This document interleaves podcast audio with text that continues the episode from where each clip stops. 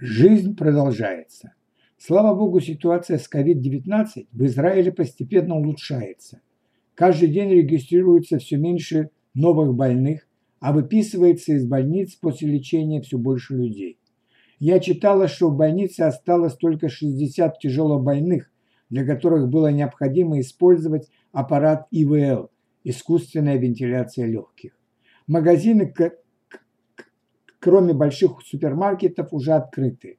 Школы начали работать, как и прежде. Но преподавание в университете осуществляется по интернету, онлайн. Также по интернету будут проводиться экзамены. Рестораны также уже открыты, однако еще нельзя сидеть в залах, только на открытых террасах, либо заказывать блюда на дом по системе take-away.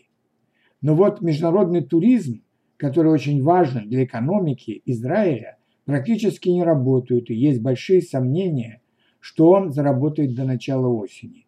Однако многие гостиницы уже открыты. Часть гостиниц отдана по заказу правительства для больных коронавирусом, у которых течение болезни проходит в легкой форме. А часть гостиниц принимает израильтян, у которых сейчас как раз отпускное время.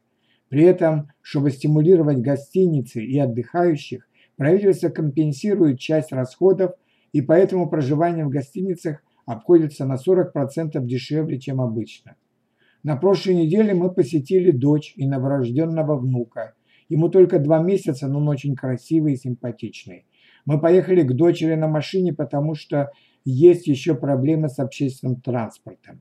Автобусы, хотя уже и начали снова курсировать, но с ограничениями по наполняемости и с большими интервалами.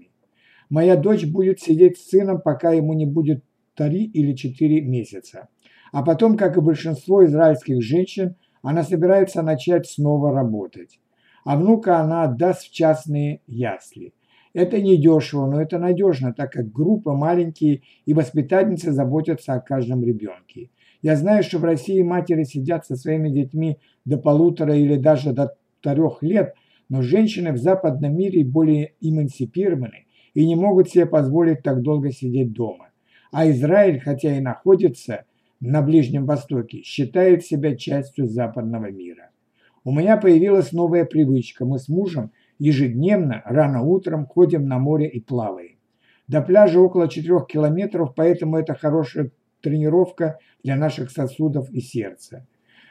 Так, так утром не так жарко и мало людей на пляже. Мы уже знаем друг друга, здороваемся, немного говорим, соблюдая, правда, дистанцию в 2 метра. Раньше мы ходили к морю вечером, но в 6 или 7 часов утра это лучшее время для прогулки и купания. Тем более, что потом почти весь день я работаю на, на компьютере, сидя за столом.